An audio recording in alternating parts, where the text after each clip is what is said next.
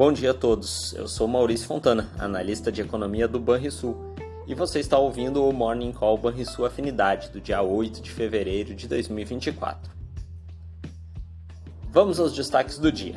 No exterior, o dia é de agenda econômica modesta, trazendo apenas dados de pedidos de auxílio-desemprego nos Estados Unidos como indicador mais relevante.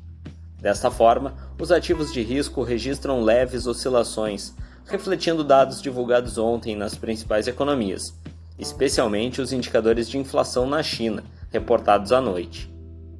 Neste momento, os juros dos títulos públicos americanos recuam levemente, em dia de leilão do papel de 30 anos. Já no Brasil, a agenda traz a importante divulgação do IPCA de janeiro, que deve ter se desacelerado na margem. Entretanto, os ativos devem acompanhar os movimentos do exterior. Nos mercados, no início desta manhã, até o momento, as bolsas internacionais voltam a iniciar o dia com indícios de cautela, ainda que nos últimos dias isso tenha sido revertido ao longo do pregão.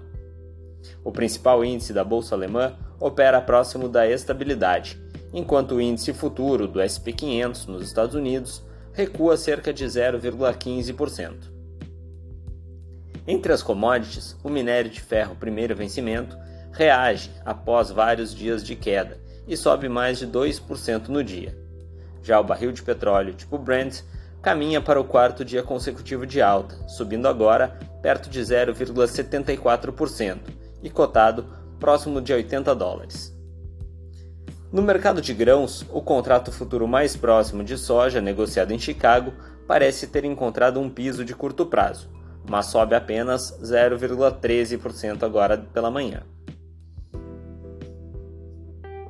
Entre os dados mais recentes de economia, o IGPM caiu 0,44% na primeira prévia de fevereiro, queda pouco mais forte do que esperávamos.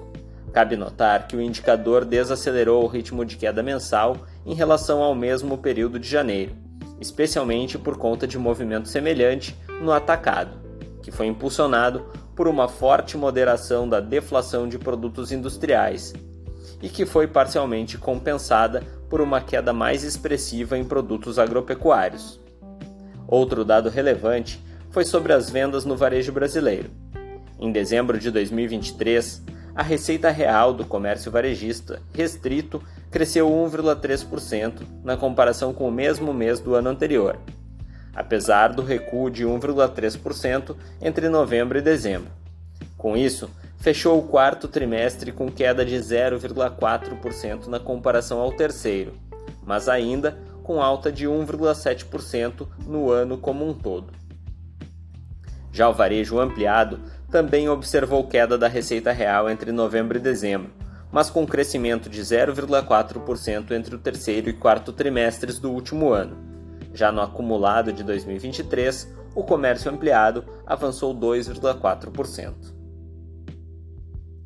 No exterior, vale destacar dados que mostraram ontem que o crédito ao consumidor nos Estados Unidos teve crescimento robusto no quarto trimestre de 2023, ao mesmo tempo em que o crescimento dos salários se desacelerou em janeiro, alcançando o resultado mais baixo desde dezembro de 2021, conforme um indicador do Fed de Atlanta.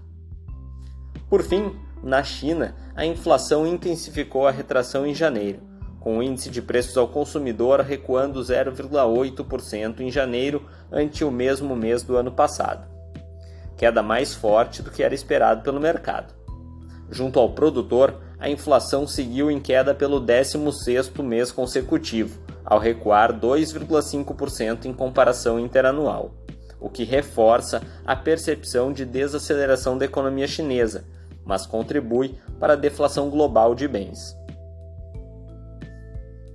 Você ouviu o Morning Call Banrisul Afinidade, com as informações mais relevantes sobre economia e investimentos no início do seu dia. Bons investimentos a todos!